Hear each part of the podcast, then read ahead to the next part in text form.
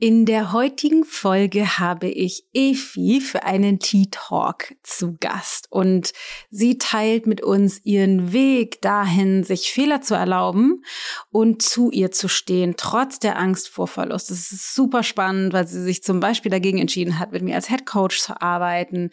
Ähm, sie ist Lehrerin, was die Philosophie oder der innere Prozess bei ihr bewirkt hat, bezogen auf ihre Arbeit, wie sie lernt, Fehler einzugestehen, sich zu entschuldigen, mit ihren Schülern anders zu sein, mit anderen Menschen in ihrem Umfeld anders zu sein. Super, super, super spannend. Für alle diejenigen super spannend, vor allen Dingen, die Angst davor haben, Fehler zu machen, Angst davor haben, abgelehnt zu werden, wenn sie, wenn wir Dinge nicht perfekt machen oder nicht richtig machen oder Befürchtungen haben, wenn ich zu mir selbst stehe, dass Menschen mich so doof finden könnten, dass die sich von mir abwenden oder, oder, oder. Sehr geile Folge.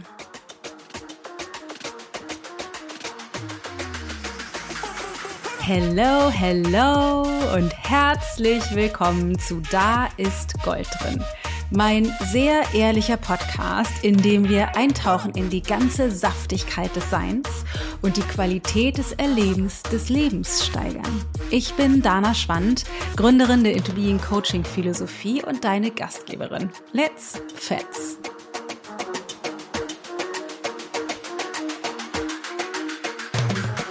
Herzlich willkommen, Efi. Ich freue mich, dass du da bist. Zweiter Versuch, ganz offiziell weil ich eben nämlich vergessen habe, dass die Leute da draußen dich ja noch nicht kennen, weil ich dich so gut kenne. Deswegen hier nochmal ganz offiziell die Einladung. Welcome. Wer bist du? Was machst du? Hallo Dana. Ja, danke für die Einladung. Und äh, ich freue mich total, heute mit dir zu sprechen, so ausführlich. ähm, ja, also ich bin Efi, ich bin 37 Jahre alt und ähm, ich bin Mama bin Ehefrau und bin ähm, Lehrerin. Also ich bin verheiratet, habe ähm, zwei Kinder, zwei Söhne, die sind morgen vier Jahre alt und sechs Jahre alt, weil mein Kleiner hat morgen Geburtstag. Und ähm, ja, ich arbeite als Lehrerin und auch äh, als Fitnesstrainerin, also eben als Sportlehrerin, sage ich vielleicht noch dazu. Ähm, Sport ist meine große Leidenschaft schon immer und ähm, arbeite auch im Fitness-Aerobic-Bereich. Und neuerdings habe ich äh, meine Leidenschaft zum Coaching, also was heißt neuerdings? In den letzten Jahren habe ich meine Leidenschaft zum Coaching entdeckt. Ja. Ja, voll schön. Dann mach doch da direkt einmal weiter. Und zwar hast du eben im Vorgespräch erzählt, dass das Mama werden dich überhaupt erst zum Coaching oder zu persönlicher Weiterentwicklung gebracht hat. Warum? Wie? Was ist passiert? Ähm, ja, also ich würde so, wenn ich mein Leben so Revue passieren lasse, würde ich sagen, bis dahin bin ich so ähm, relativ geradlinig durchs Leben gegangen. Also es gab keine ähm, großen Stolpersteine, wobei, wobei es sie natürlich auch gab, aber so in meiner Bewertung gab es jetzt nicht dieses, also in meiner Bewertung, ne, gab es nicht dieses Riesending, ähm, was mich so aus der Bahn geworfen hat. Und ich würde sagen, das Mama-Sein auf jeden Fall das Elternwerden und ähm, ja, ich hatte, glaube ich, vorher einfach ganz viele bestimmte Vorstellungen von Mama sein, wie das dann wohl werden wird. Und für mich war auch immer ganz klar, dass ich Mama sein will. Also so habe ich mir so erzählt und ich hätte, hatte gern mehrere Kinder und habe mir das Familienleben so sehr romantisch und idyllisch vorgestellt. Und dann ähm, ja, ging es eigentlich schon los mit der Schwangerschaft dass es mir nicht gut ging. Also körperlich vor allen Dingen hat sich das gezeigt. Ähm, ich war sehr viel krank und ähm, hatte sehr, sehr stark mit Übelkeit zu kämpfen, so dass ich auch ähm, richtig, richtig dolle Magenprobleme hatte, Magenschleimhautentzündung und so weiter. Geburt war auch ähm, ganz anders als geplant, Notkaiserschnitt und dann ähm, die ersten Wochen waren relativ dramatisch, sag ich mal. Also die habe ich schon ähm, Nachhinein als traumatisch empfunden. Und parallel ähm, dazu war es auch so, dass meine ähm, Mama schwer, also dass meine Mama schwer krank war. Also das ähm, kam auch noch so als Einfluss, sage ich jetzt mal, wo ich gemerkt habe, okay, ich ähm, irgendwie überfordert mich das alles hier total. Also sowohl das Mama werden als auch ähm, meine enge, ich habe hatte eine sehr, sehr enge Beziehung zu meiner Mama. Ähm, und zu sehen, dass es ihr immer schlechter geht und ähm, ja, der ganze Umgang mit dem allen, ich war total überfordert und habe mich da dann eben, ja, bin da darüber zum Coaching konkret kommen. Also, dass ich mich in die Thematik auch Selbstcoaching eingelesen habe oder Therapie ja. und ähm, ja, das für mich so entdeckt habe. Irgendwie, also ich bin durch durch äh, ein Interview auf dich gestoßen, also mhm. ähm, zufällig, ne? Mhm, ja. Und habe dann erstmal hab dann erstmal auch die Ayurveda-Thematik total interessant ah, gefunden, weil ich mich ja auch viel mit Ernährung zu dem Zeitpunkt beschäftigt habe, ja auch durch meine Kinder dann. Ja, klar. Ähm, und dann äh, habe ich erstmal mir die Bücher von dir besorgt und dann habe ich mir alle Bücher von dir besorgt ja, und habe deinen Podcast fleißig gehört, war dann ab dem Zeitpunkt einfach voll angefixt, ähm, auch von dir als Person und, und von deiner Art zu coachen. Hm. Und, ähm, und dann kam die gesunde Grenzen Challenge, mhm. die, glaube ich, schon viele aus unserer Ausbildungsrunde ja. erwähnt haben. Ja. Aber das war wirklich so der ähm, Catcher irgendwie, dass ich da gedacht habe, boah, also da möchte ich tiefer einsteigen, weitermachen. Genau. Cool. Wann ist deine Mutter gestorben? 21 auch. 21. In dem Jahr. Genau. Und das war eben, es war ziemlich genau ein Jahr, bevor ich in Hamburg war, das erste Mal hm. zur Coaching-Ausbildung. Krass. Wie hast du, wie bist du damit umgegangen? Wie war das für dich? Wie alt war sie? Die war ja wahrscheinlich noch gar nicht alt, ne? Ja, sie war ähm, 74. Gut. Und ähm, ja, also es ist, ich glaube, es ist auch generell nochmal besonders oder eine andere Situation bei mir, weil mein Papa ist ähm, verstorben, da war ich zwei Jahre alt. Hm. Einem ähm, Herzinfarkt ganz plötzlich, also von einem Tag auf den anderen. Und meine Geschwister sind, also wir sind zu dritt, meine Geschwister sind ein gutes Stück älter als ich, da ist Abstand da, also ich bin, war immer die Kleine.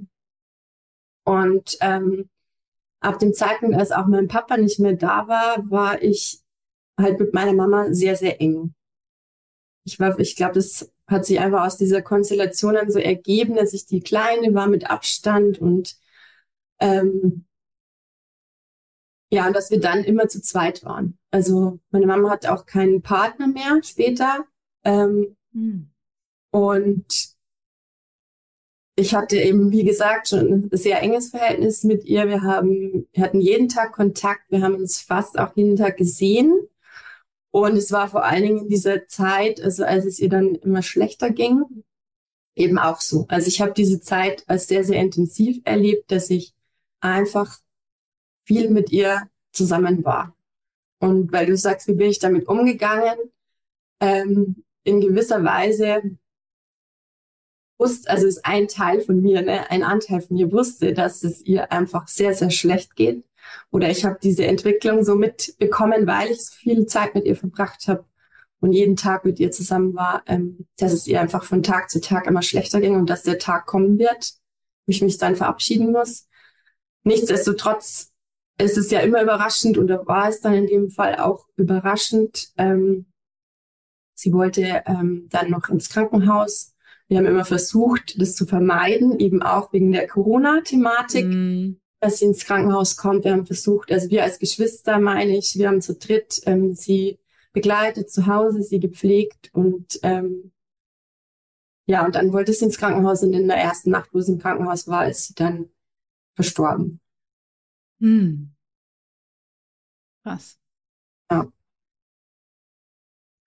Dann, wie gesagt, war ich erstmal irgendwie einfach dankbar für diese intensive Zeit, dass ich die ganze Zeit dabei war, sozusagen, äh, sie begleitet habe.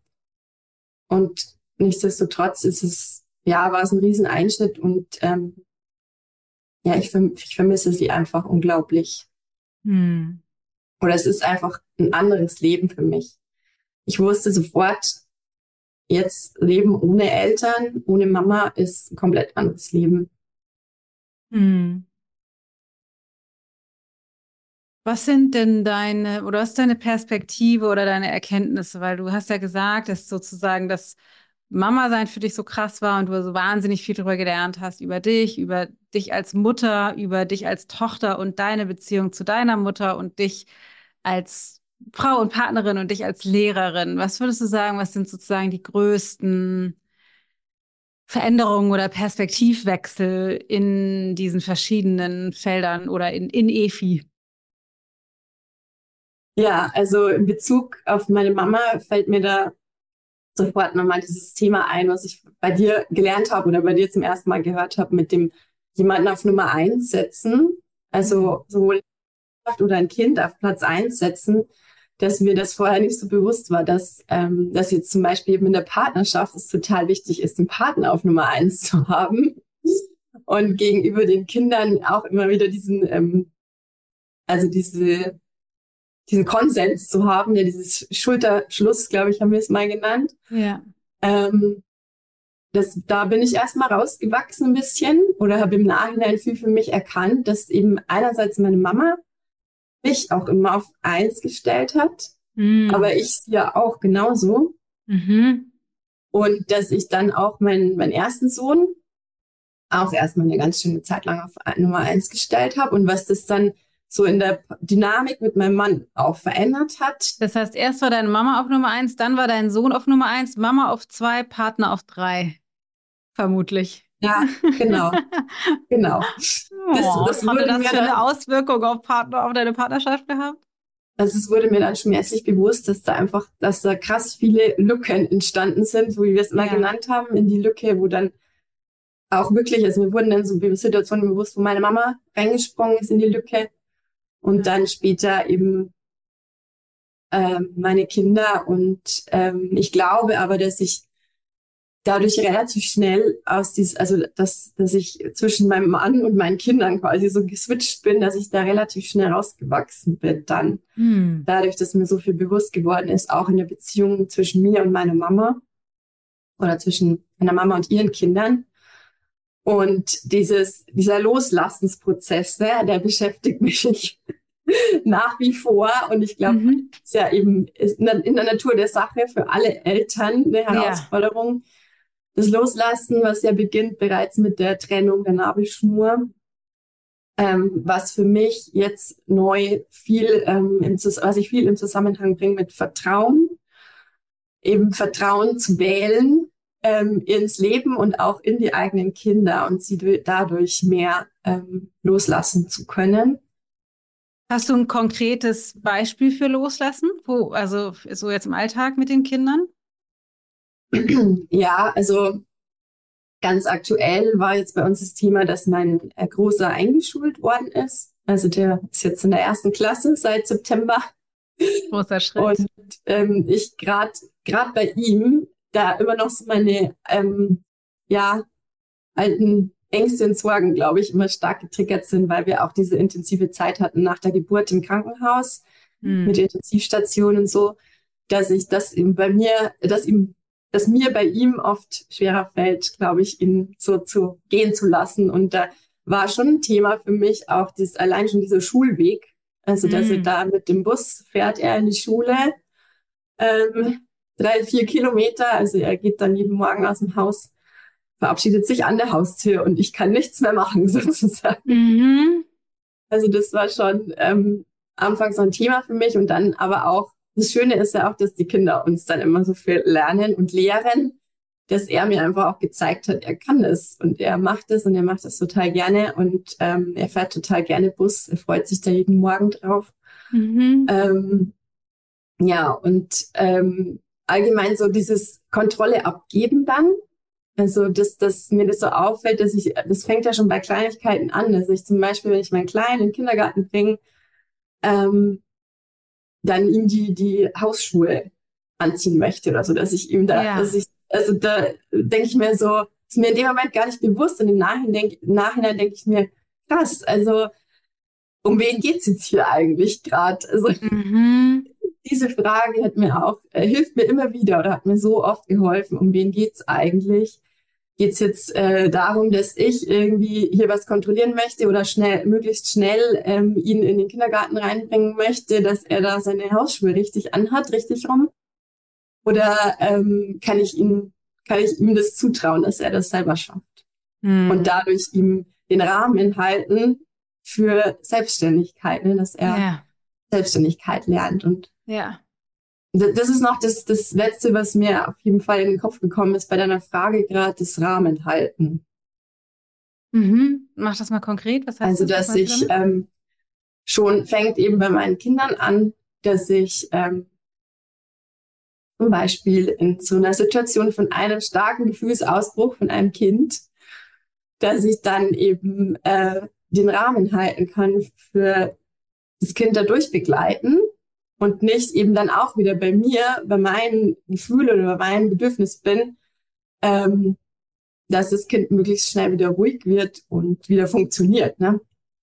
Okay, das, das wäre der, der frühere Weg gewesen. Ja, dass, dass ich da meine Täterseite erkannt habe, dass ich da einfach auch viel kontrollieren wollte oder einfach wollte, dass irgendwie alle funktionieren, weil ich glaube, weil ich das auch immer mein ganzes Leben lang so mir so die Geschichte erzählt habe, ich muss irgendwie funktionieren. Ähm, und das Rahmen halten geht aber dann natürlich weiter, auch bei mir als, also als Lehrerin in, in der mhm. Schule, mhm. dass ich da einfach, da hatte ich wirklich äh, mind-blowing Erkenntnisse ähm, bezogen auf Rahmen halten in der Klasse, ähm, was ich einfach vorher so in der, meiner ganzen Ausbildung und auch in den Jahren, als, als ich schon als Lehrerin gearbeitet habe, so nicht gesehen habe.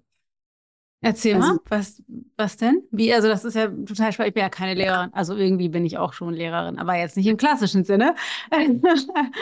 ja, also wir hatten ja sehr oft das Thema Leadership ja. in der Ausbildung und ja auch, also vor allen Dingen jetzt in der Trainerausbildung und ähm, mir das, also ganz banal gesagt, mir war das vorher gar nicht so bewusst, dass ich da eine Gruppe führe. Ne? Also ah. ich war irgendwie eher immer so verkopft in, mein, in meinem ähm, Fachwissen, sage ich jetzt mal, in der Wissensvermittlung und diese ganze Bandbreite und Tragweite, was es eigentlich bedeutet, wirklich eine Gruppe zu führen, war mir nicht so bewusst und ich habe das mhm.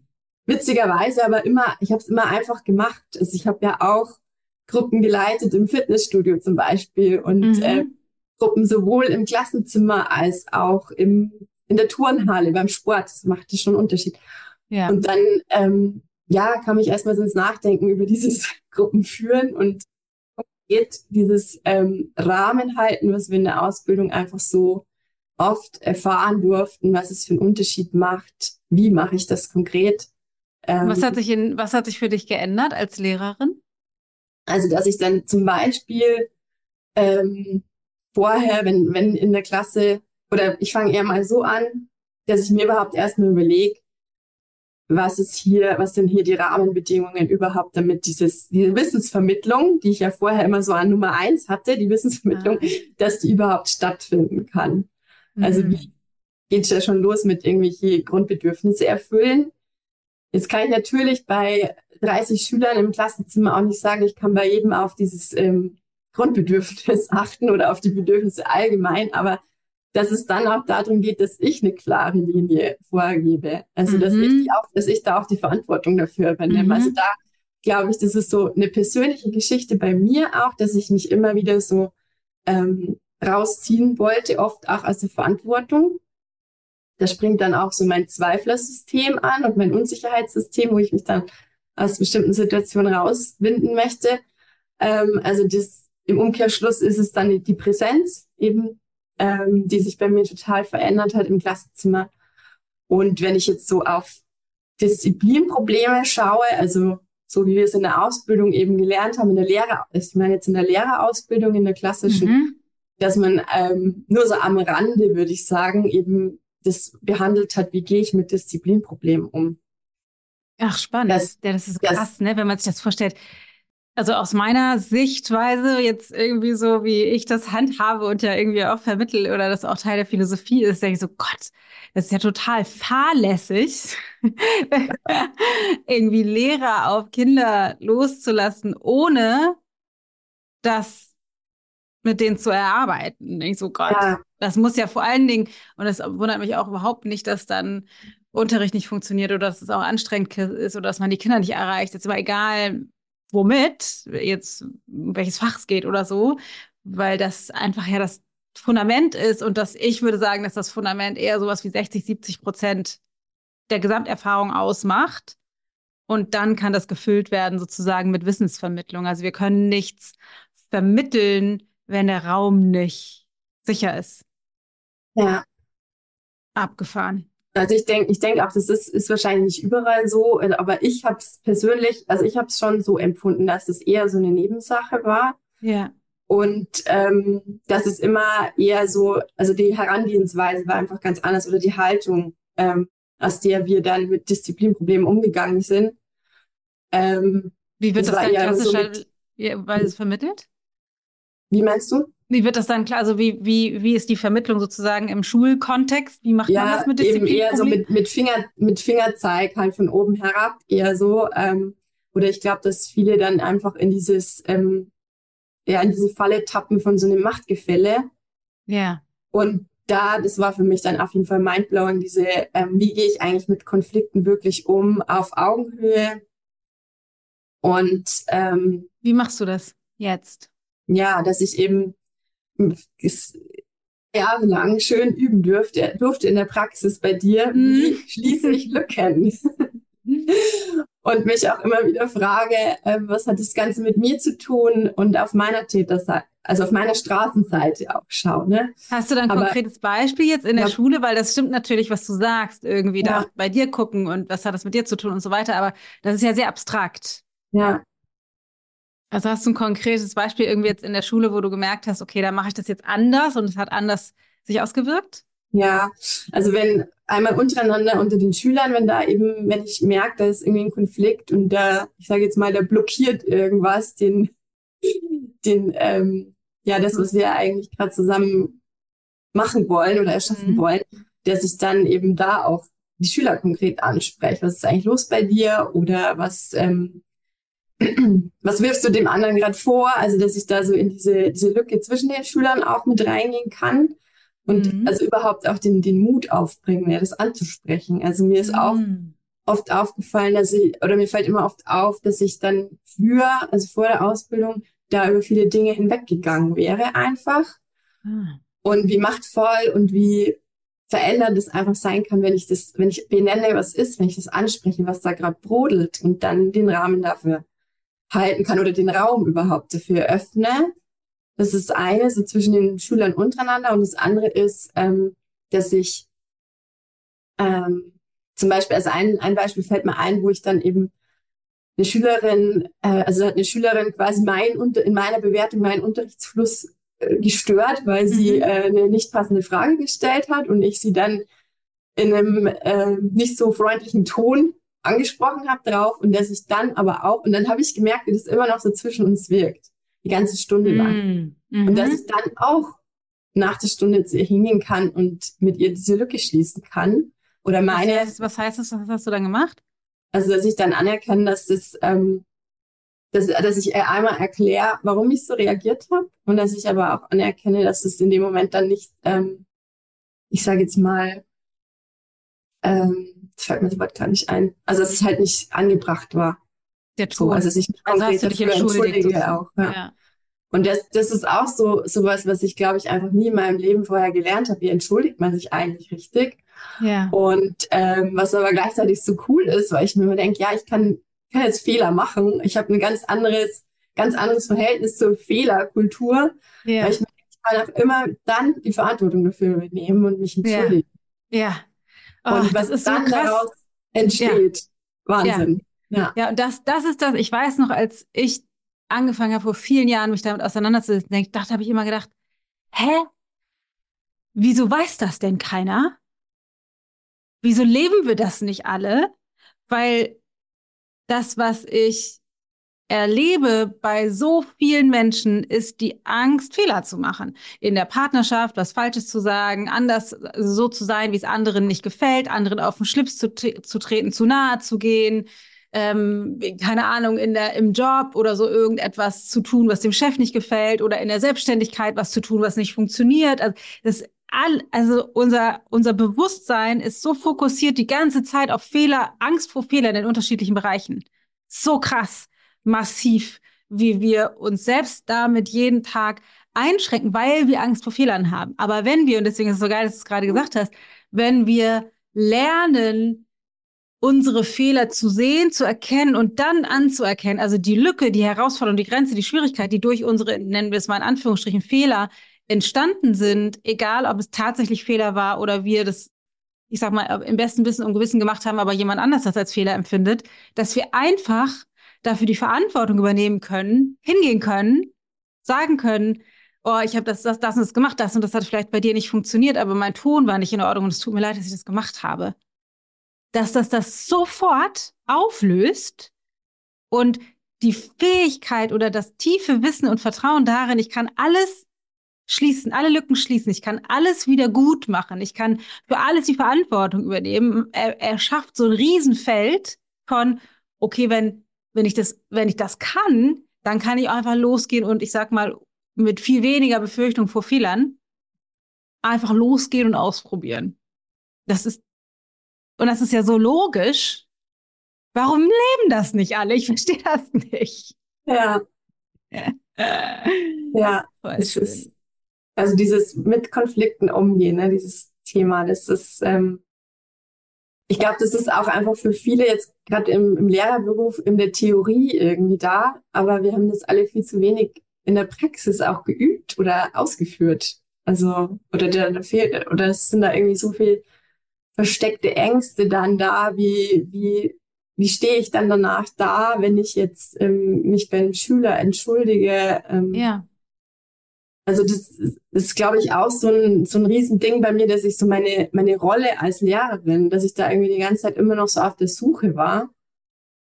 Und durch die Coaching-Ausbildung einfach mir da so viel klar geworden ist und, ähm, und auch, dass ich da einfach diese ganzen Geschichten, die ich mir dazu erzählt habe, loslassen kann und jetzt sagen kann, ich bin einfach ich, also ich bin dann so, wie ich bin und bin präsent mit dem, was gerade ist. Und dann kann ich auch eben, wenn ich einen Fehler gemacht habe, dann die Verantwortung dazu, dafür übernehmen. Ja. Ja, richtig gut. Mir viel weniger Gedanken darüber, wie ich dann nach außen wirke oder ähm, wie das bei jemand anderen ankommen könnte. Und was für ein Geschenk für die Schüler. Weil das Interessante ist ja, dass wir eigentlich das leicht lernen können. Ah, ich kann mich einfach entschuldigen. Ah, ich kann einfach, dann kann ich auch einfach Fehler machen. Ich kann es einfach ausprobieren, ich selbst zu sein und mich sonst entschuldigen, wenn es nicht funktioniert. Und das können die halt von dir lernen, indem du halt das anders machst als vielleicht auch andere Kollegen oder andere, also einfach andere, vielleicht auch als, als deren Eltern, weil gerade in einem erwachsenen Kind oder erwachsenen Jugendlichen Verhältnis oder in Beziehungen sind, sind ja oft, also weil die, wir das einfach alle nicht lernen, uns auf Augenhöhe auch mit Menschen in kleinen Körpern sozusagen zu unterhalten, sondern automatisch irgendwie in Kontrolle und, und äh, so ein Machtgefälle irgendwie abdriften, weil wir das nie, nie, nie, nie gelernt haben. Und als du eben gesagt hast, ähm, ja, komisch, dass wir das irgendwie auch nicht gelernt haben in der Ausbildung, habe ich nochmal gedacht, so, ja, das kannst du aber auch nicht, weil du kannst das ja nicht vermitteln, wenn du es nicht lebst.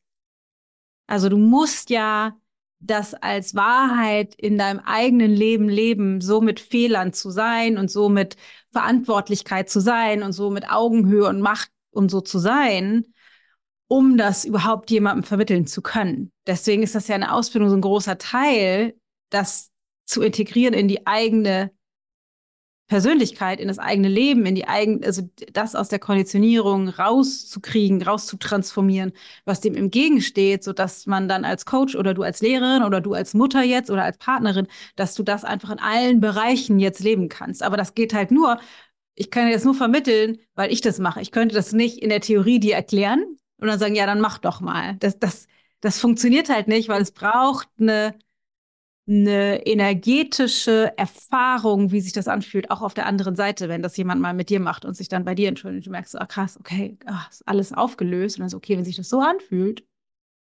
kann ich das auch mal probieren. Ja. ja. Ja, ich weiß genau, was du meinst. Und vor allen Dingen weiß ich auch auf der anderen Seite, was du meinst. So das erste Mal, als ich gemerkt habe, oh, da ist jetzt eine Lücke, für die ich mich entschuldigen müsste. Ja. Also im Rahmen der Ausbildung bei uns jetzt. Oh, Ja. Das hat sich ja ganz fies angefühlt. Und ich habe auch im ersten Moment gedacht, ich schaffe das nicht. Okay. Dann- Was war das genau? Erinnerst du das noch? Ähm, ja, es war zwischen mir und der äh, Teilnehmerin aus der ersten Ausbildungsrunde eben, Mhm. dass sie ähm, äh, gesagt, also über eine Aussage von mir Ja. sich so, so gefühlt hat und dann ähm, ich gemerkt habe, okay, die Aussage war auch nicht ganz in Ordnung von mir. Ah. Mhm. Ähm, also mir das, ohne dass sie es angesprochen hätte, wäre es mir gar nicht aufgefallen. Das ist ja auch wieder das, ne? Das, was, was Ja. uns eben gar nicht auffällt und was dann irgendwie immer so weiterwirkt im Untergrund, ähm, was Distanz dann sch- erschafft im Endeffekt. Und ähm, ja, und das war dann eben genau das Gegenteil. Also dadurch, dass sie es angesprochen hat und ich dann, ich sage jetzt mal, über meinen Schatten springen konnte und mich dafür entschuldigen konnte, ähm, war wieder ganz viel Nähe zwischen uns. Voll schön. Ja, und man das muss es wirklich üben irgendwie. Also das stimmt schon. Es ähm, braucht ein bisschen Übung.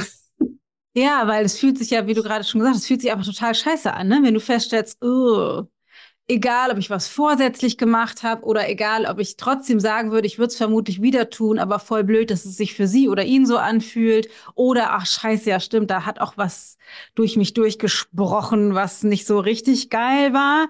Dann kommt ja irgendwie Scham und Schuldgefühle und ne, irgendwie Ängste, verlassen zu werden oder irgendwie blöd dazustehen oder entwertet zu werden oder oder Selbstvorwürfe, wie kann ich sowas machen und ich müsste doch schon weiter sein. Da kommt ja so viel, so viele Gedanken und so viele Gefühle hoch.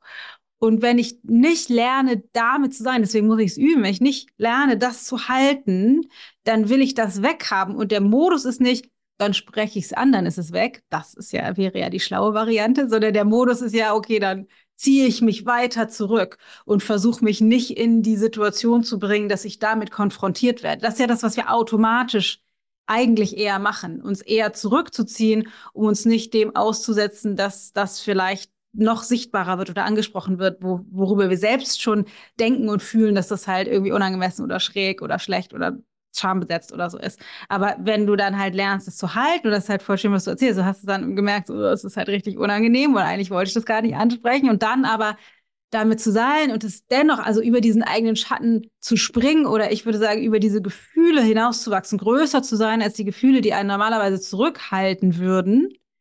Und dann festzustellen, krass, wie du daran wächst. Und dann, dann ist das, was dann ja passiert. Und das, das ist das, was ich damals mit der Nähe und gesunde Grenzen Challenge beabsichtigt habe. Wenn du das dann machst, dann, also, weil im Grunde dadurch, dass die das angesprochen hat, hat sie ja sowas wie eine Grenze gesetzt. Wahrscheinlich nicht vorsätzlich, nicht gesagt, ich will nicht, dass du das machst, aber irgendwie dadurch dir eine, deine Grenze aufgezeigt. Und du konntest dadurch, dass du es angesprochen hast, wieder mehr Nähe herstellen. Weil das interessant, das, wir denken ja alle, Grenzen bedeutet Distanz. Aber es ist das Gegenteil, wenn wir diese Grenzen setzen und dann wirklich in, in echter Kommunikation sind und jeder so sein darf, wie er ist und man Lücken schließen kann und das wieder vervollständigen kann, wenn dann Konflikt war, dann entsteht ja so viel mehr Nähe, so viel mehr Wahrhaftigkeit, weil das ist vermutlich das, was bei euch dann auch war, oder? Wie war das dann danach? Ja, ja, genau. Also, ähm, wie gesagt, es wird, wenn es nicht angesprochen wird, dann ist da irgendwie, dann wirkt es immer so weiter und ähm, man, man hat so ein Hm-Gefühl und weiß nicht genau, wo das eigentlich herkommt. Ja. Und so ist einfach der Raum wieder da, ähm, noch mehr zu öffnen und noch mehr anzusprechen, was einem auffällt. Und dieses Vertrauen ist einfach auch da, Ja. dass einem, dass einem auch vom Gegenüber das gesagt wird, wenn, wenn demjenigen was auffällt. Ja. Ja. Weil das ist ja das, was dann wächst. Und das ist wahrscheinlich auch das, was wächst bei dir in der Klasse mit deinen Schülern und mit deinen Kindern und eben da in der Ausbildung. Weil wenn du merkst, okay, krass, das geht, ich kann, ich habe einen Fehler gemacht, ich habe das anerkannt und da, sie ist dankbar dafür, dass ich es anerkannt habe und auf einmal löst sich das auf, was vorher da war und es entsteht mehr Nähe und mehr Vertrauen ineinander. Okay, cool, ich kann das ansprechen und sie nimmt es nicht persönlich und zieht sich zurück, sondern sie entschuldigt sich dafür.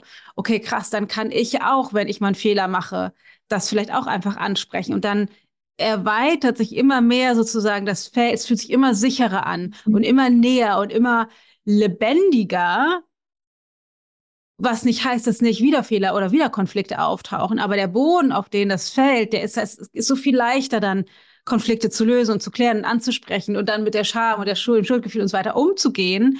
Und das ist wie so ein, das ist das, was sich dann sozusagen potenziert, weshalb ich auch immer sage, auch wenn ich mir denke, so, oh, es ist so schwer zu, zu begreifen, wenn man diese Erfahrung nicht gemacht hat, zum Beispiel in der Partnerschaft, wenn wir lernen, die Konflikte wirklich zu klären, die wir haben, wirklich auf diese Art und Weise, dann führt jeder Konflikt dazu, dass wir einander näher kommen.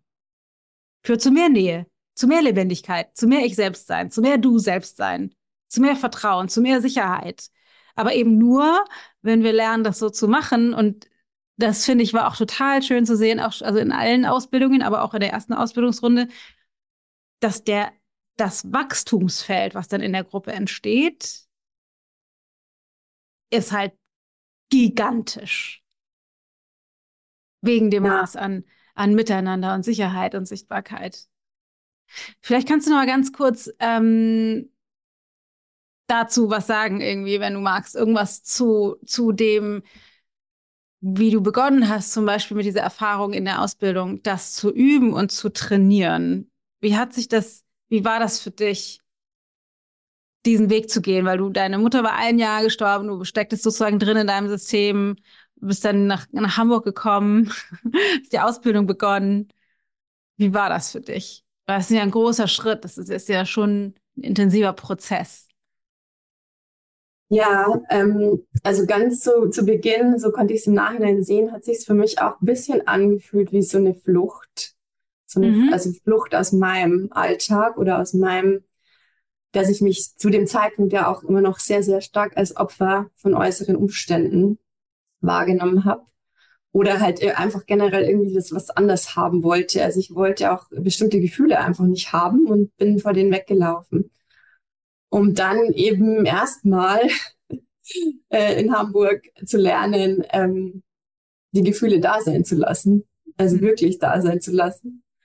Und ähm, also das ist, glaube ich, so ein ganz großes Thema bei mir gewesen am Anfang, zu Beginn der Ausbildung, äh, die Verbindung zu meinen Gefühlen. Also dass ich, dass mir da klar wurde, dass ich einfach eine ganze Weile da immer was wegpacken wollte oder immer ähm, was drü Schichten drüber gelegt habe und so weiter funktioniert habe. Und das ist, dieses System ist erstmal zusammengebrochen, sozusagen. was auch äh, sehr herausfordernd war. Und gleichzeitig habe ich aber von Anfang an ähm, diese, diesen krassen, sicheren Rahmen gespürt von, ähm, von unserer ganzen Gruppe und von deinem Team. Also ich habe mich von Anfang an zu 1000 Prozent wohlgefühlt und ähm, war im Vertrauen, dass es, dass es ähm, die richtige Entscheidung war, auf jeden Fall diesen Weg anzutreten, weil ich schon wusste, also ich konnte erahnen, was auf mich zukommt, also dass es wirklich herausfordernd wird und ähm, ich mich noch mal in einer ganz anderen Intensität erlebe und, und kennenlerne.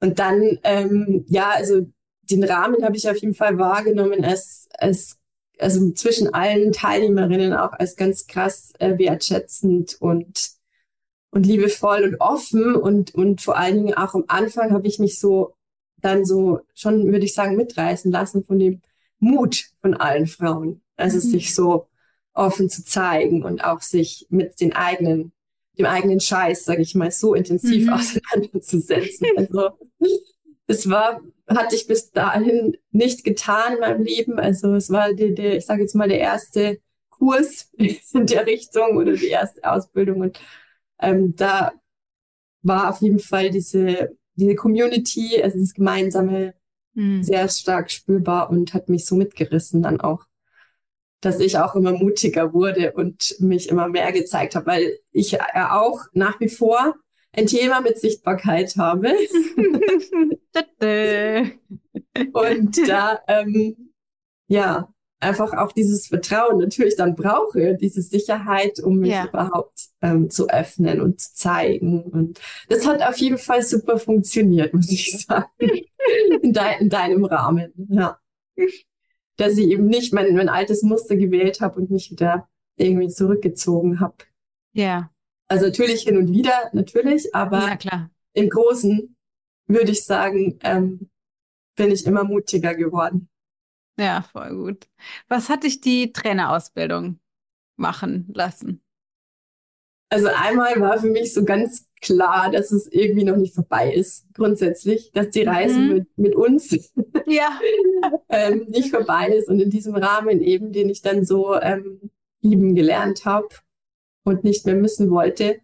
Und gleichzeitig habe ich mir dann auch so gedacht, ähm, ja, das ist eigentlich genau, also die Beschreibung der Ausbildung ist ja eigentlich genau das, was ich tagtäglich mache als Lehrerin mhm. und als mhm. Trainerin im Sportbereich ähm, und eben gemerkt habe, dass ich, ähm, wenn man es so nennen will, da doch noch einige Defizite habe oder einfach noch viel Luft nach oben ist, mhm. da was zu lernen. Ähm, also ich wollte auch einfach zu dem Thema Leadership viel lernen und auch, ich wusste auch, dass es für mich ein großer Schritt aus der Komfortzone ist zum Thema Sichtbarkeit. Mhm. Ähm, und mit dem Vertrauen zusammen, dass es dass es so weitergehen soll, ähm, war das genau der richtige Weg für mich. Voll gut. Was war für dich in der Trainerausbildung anders als in der Coachingausbildung?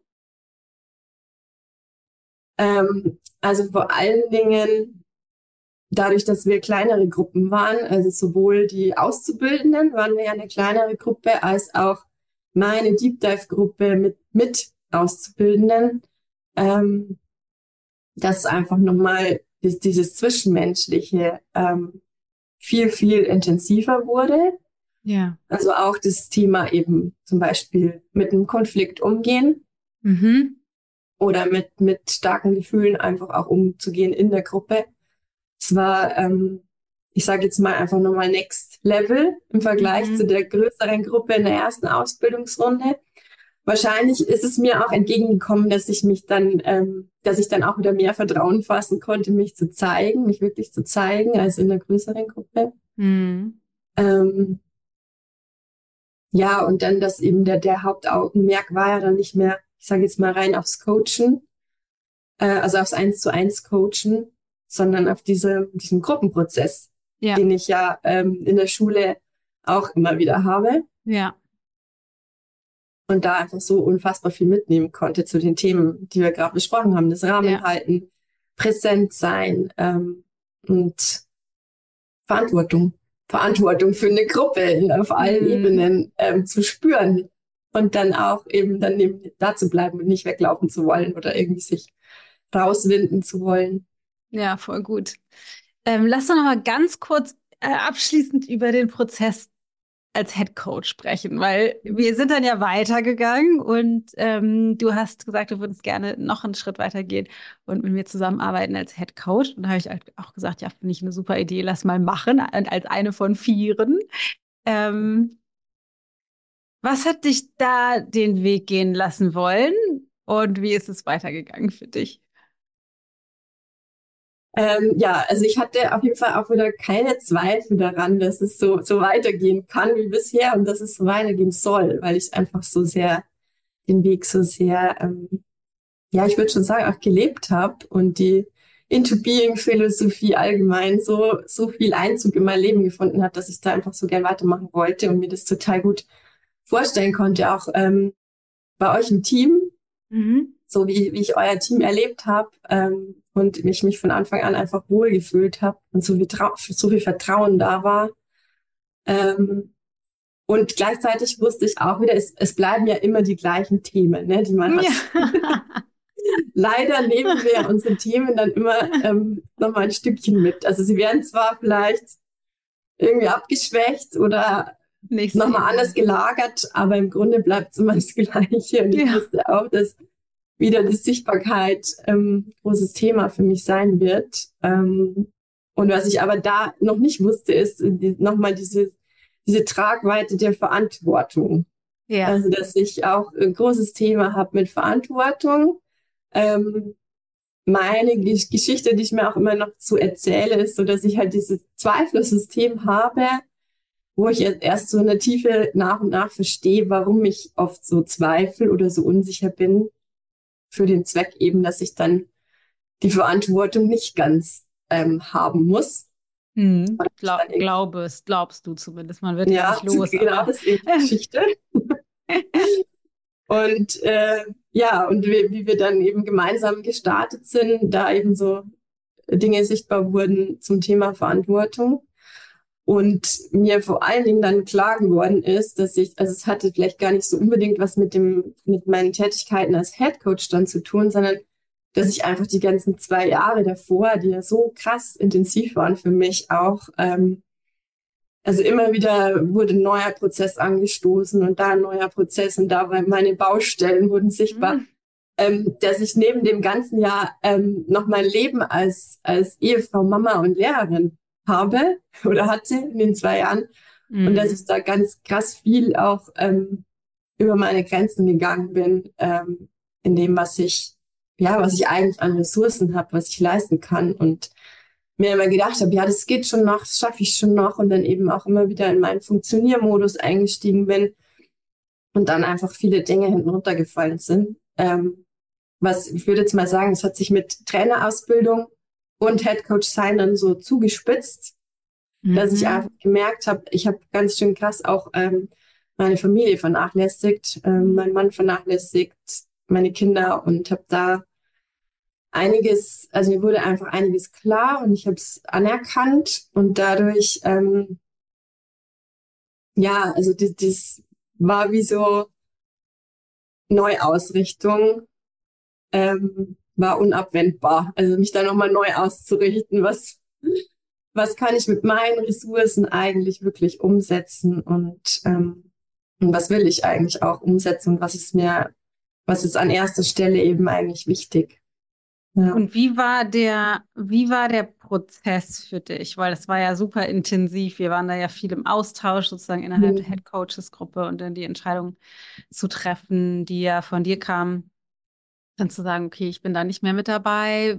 Wie war dieser Prozess? Weil die, das, was oft ja passiert ist, also du bist ja weiterhin Trainerin, wir sind ja weiter in Kontakt, weiter im Austausch und du bist ja jetzt auch hier was oft ja passiert ist, dass es dann irgendwie einen Bruch gibt oder wir vielleicht sogar einen Bruch, ich sag mal, herbei erschaffen, um eine, wie so eine Rechtfertigung zu haben, naja, geht's ja nicht, oder das will, also so, und das war ja, wir haben das ja anders gehandhabt. Wie hast du den Prozess wahrgenommen? Wie war das für dich?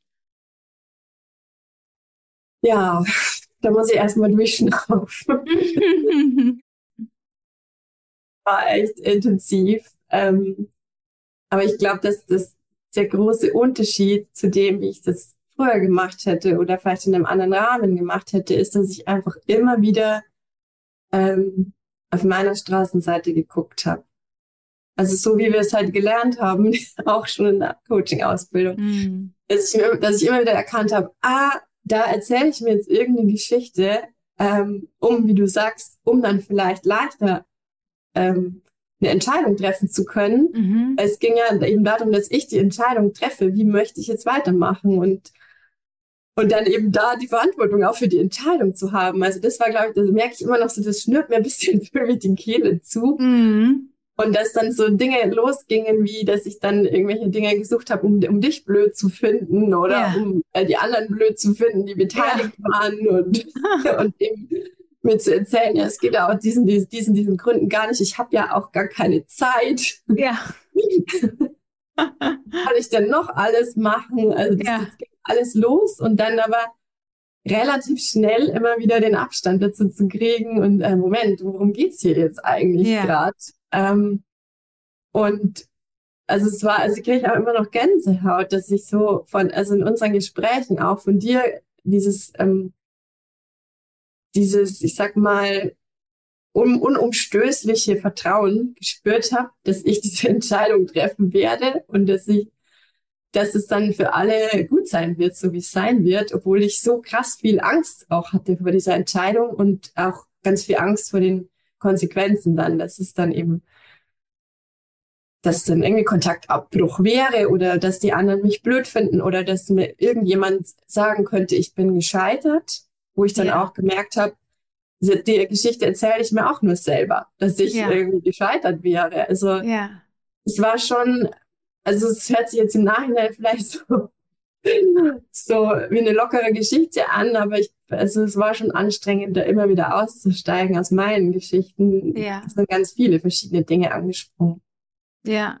Und wie war dann die Erfahrung für dich mit der, mit der Entscheidung, die getroffen zu haben? Dann haben wir ja, also du hast dich sozusagen verabschiedet von uns, haben wir, also von den Head Coaches und haben aber dann ja gleichzeitig auch die Trainergruppe sozusagen mit reingeholt. Wie war das dann für dich? Das war im ersten Moment äh, einfach total erleichternd, weil ich gemerkt habe, wie ich da wirklich mit dieser Entscheidung halt davor so extrem auch immer wieder im Widerstand war oder so gerungen bin. Also im, im einerseits war es so, glaube ich, auch gleichzeitig mit dieser Entscheidung so ein Loslassen von ganz vielen alten Dingen, die ich mir erzählt habe.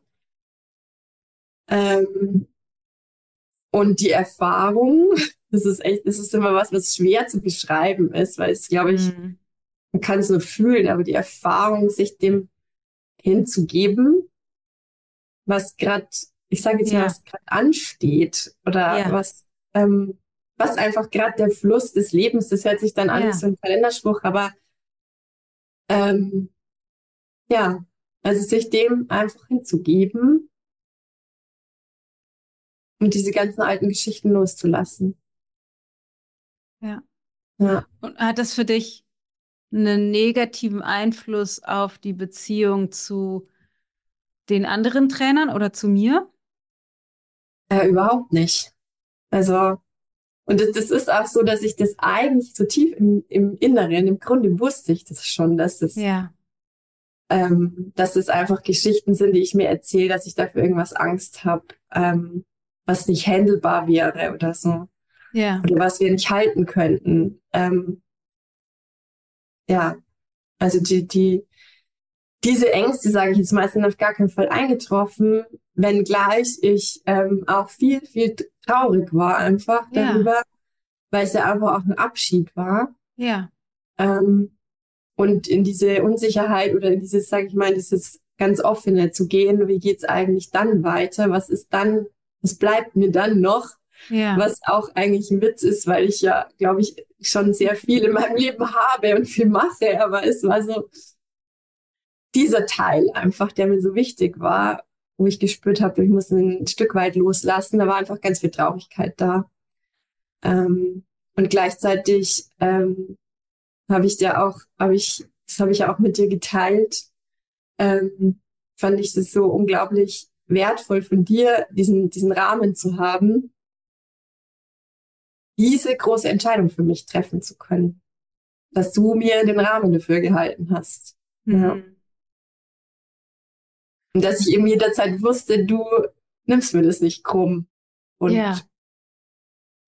du läufst nicht weg. Ich glaube, so habe ich es mal gesagt, diese Angst, dass dann eben jemand weg sein könnte, ähm, ja. dass mich jemand verlassen könnte. Ja. Ja, voll schön.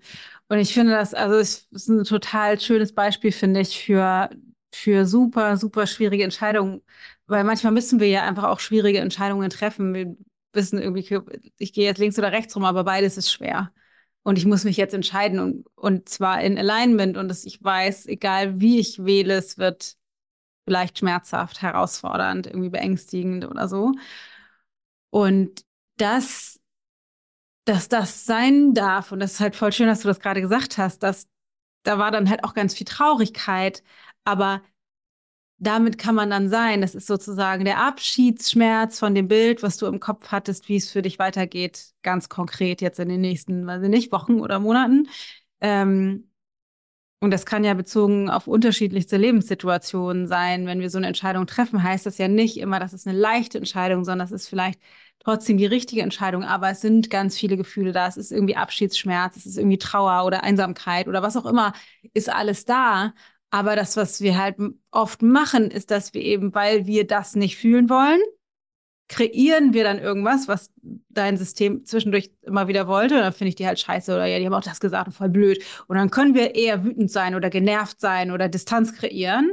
Und das ist vermeintlich leichter auszuhalten. Aber damit machen wir es halt kaputt. Damit hinter, hinterlassen wir die verbrannte Erde. Damit erschaffen wir das, wovor wir eigentlich Angst haben. Weil damit hättest du dann die Distanz kreiert, vor der du Angst hast eigentlich. Und dadurch, dass du gewählt hast, da durchzugehen, die Verantwortung zu übernehmen, die Traurigkeit zu spüren, all, durch all das, das, all das zu halten und das durch dich durchfließen zu lassen, konntest du jetzt daran wachsen und es ist halt mehr Nähe, mehr Lebendigkeit, mehr Wahrhaftigkeit und auch mehr Alignment entstanden, weil die Situation jetzt ist ja für dich viel und auch für mich, also für alle Beteiligten viel ausgerichteter, weil das, was dich hat bleiben wollen lassen, war ja nicht, ja, weil das ist stimmig und ausgerichtet, sondern ich will das nicht loslassen, weil ich glaube, dass das irgendwas über mich aussagt oder weil ich Angst habe, dass es dass ich dann alles verliere. Ne? Das war, war nicht, weil es aligned war. Und das ist halt das Problem, wenn du etwas festhältst, was nicht aligned ist,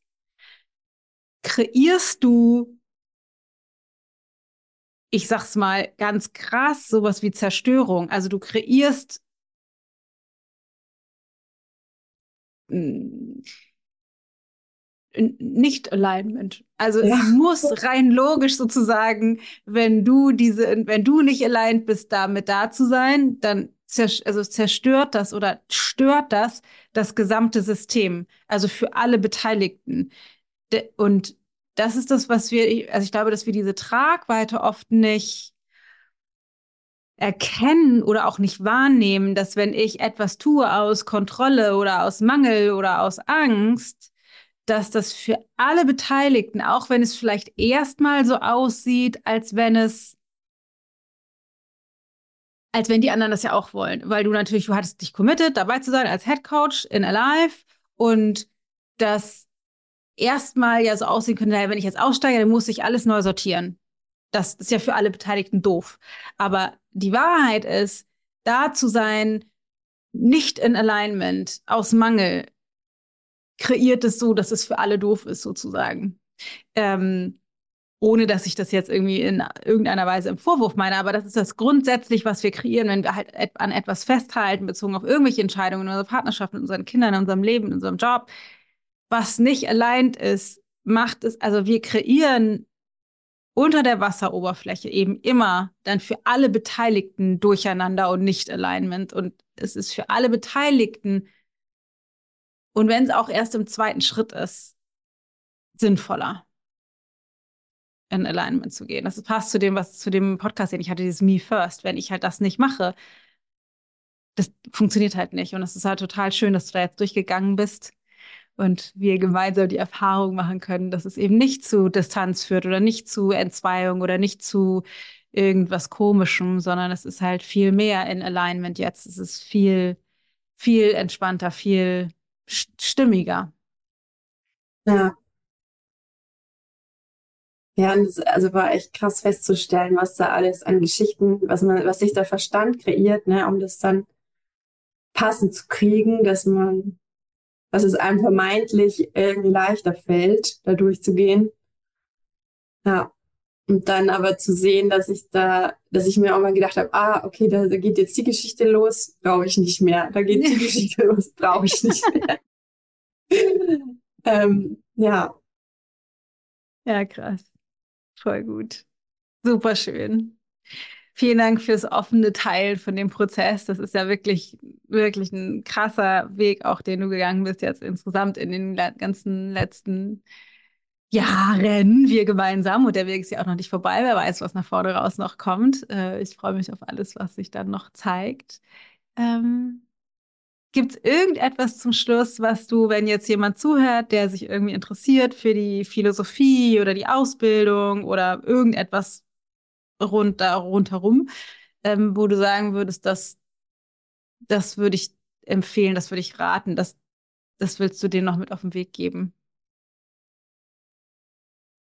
Ähm, ja, ich habe ja auch immer von Anfang an von diesem inneren Ruf gesprochen, mhm, den ich gespürt habe. Also, dass mhm. ich, es war jetzt keine rationale Entscheidung bei mir, dass ich irgendwie gedacht habe, ich brauche einen neuen Job oder mhm. mir ist gerade so langweilig, ich brauche eine Beschäftigung, sondern ähm, ja, ich sag, sag mal, ich war gut beschäftigt so in, in meinem Leben und ähm, es war einfach dieser innere Ruf da, diesen einmal überhaupt sich mit Coaching ähm, näher zu beschäftigen und dann eben zu gucken, was macht denn die Dana Schwand da eigentlich ganz genau.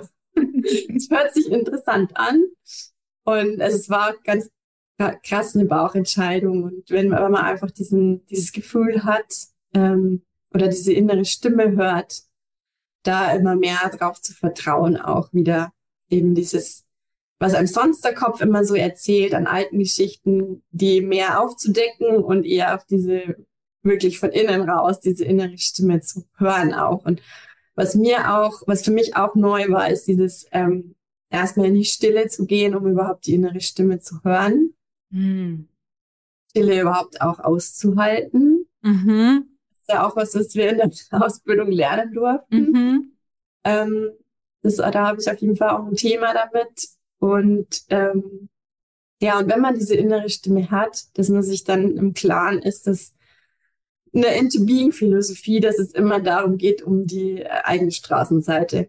Also man muss schon bereit sein, sich das ganz genau anzugucken, was da auf der eigenen Straßenseite liegt und da den Dreck oder den Scheiß aufzuräumen. ähm, genau, diese Bereitschaft, die war also verrückterweise immer da bei mir. Ja. Und die braucht es auf jeden Fall.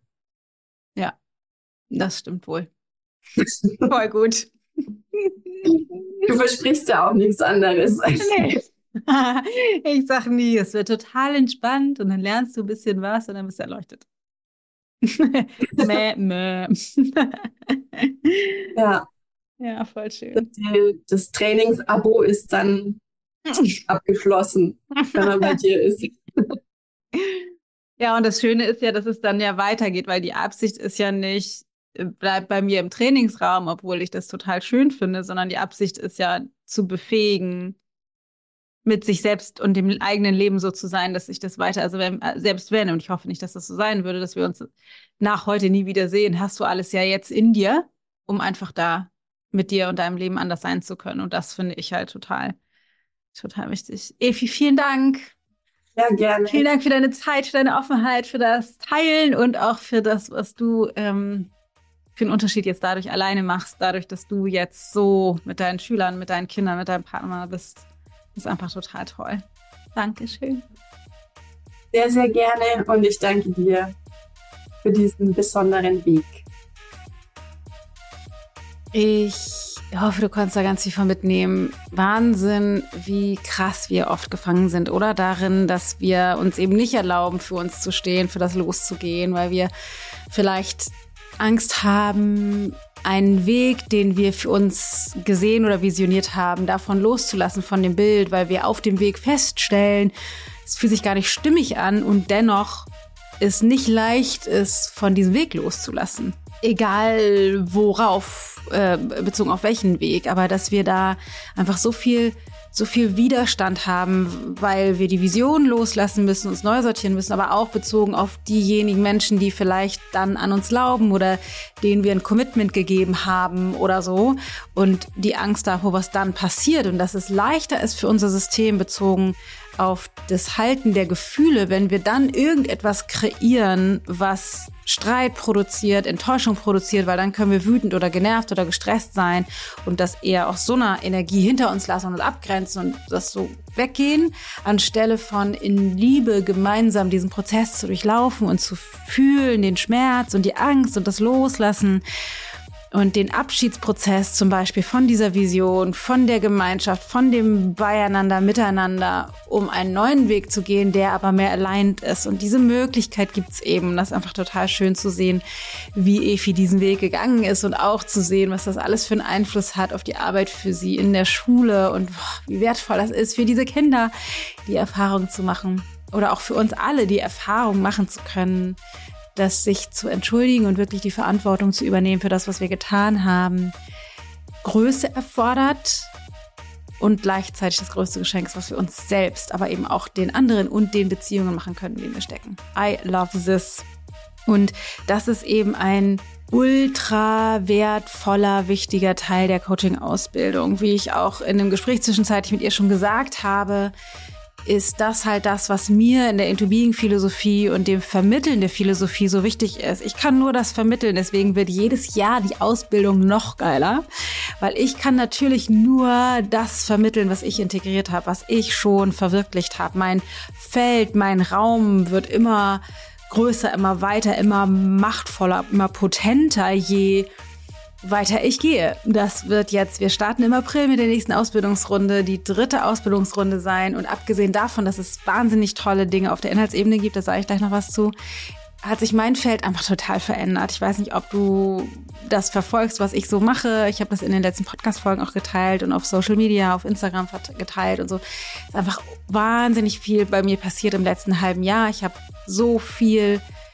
losgelassen, transformiert, gelernt, und bin weiterhin in einem explizit besonders intensiven Prozess und merke immer, wie herausfordernd es auf der einen Seite und auf der anderen Seite, wie sehr ich in Hingabe an diesem Prozess lebe für die Qualität in meinem eigenen Leben, aber eben auch für die Arbeit, die ich mache, weil ich weiß, wenn ich da durchgehe, dann hat das eben auch einen Einfluss auf alle anderen Menschen, deren Leben ich berühre.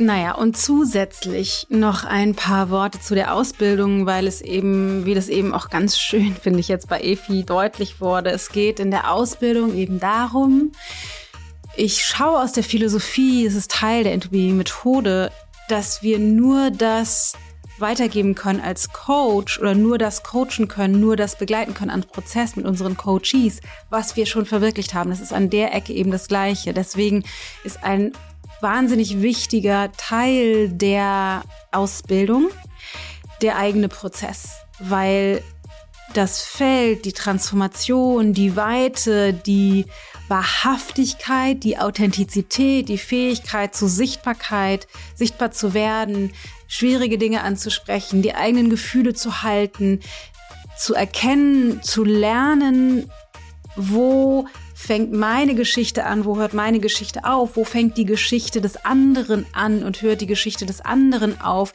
dass ich mich nicht mehr verwickel, verstricke in den ganzen Dingen, die ich interpretiere und die in meinem System und in meiner Konditionierung drinstecken. Und all das ist ein wahnsinnig wichtiger Prozess und deswegen ist die Ausbildung auch sehr prozessbasiert. Also du lernst natürlich Fragen zu stellen, welche Fragen zu stellen, zu zwischen den Zeilen ableiten zu können, anstelle von zu interpretieren, die emotionalen Dinge, die bei deinen Coaches hochkommen, zu halten, zu begleiten. Du lernst die über eine bestimmte Art und Weise des Gespräches und des Fragenstellens mit dem Coachee, das so zu erarbeiten, dass für den Coachee wahnsinnige transformative Erkenntnisse, Prozesse möglich werden. Du lernst ganz viele Tools und Tipps, wie das alles geht, also ganz konkret auf der Inhaltsebene bezogen auf das Coach-Sein. Und ein riesengroßer Prozess der Ausbildung ist eben dein Reifeprozess zu der Person, die das kann.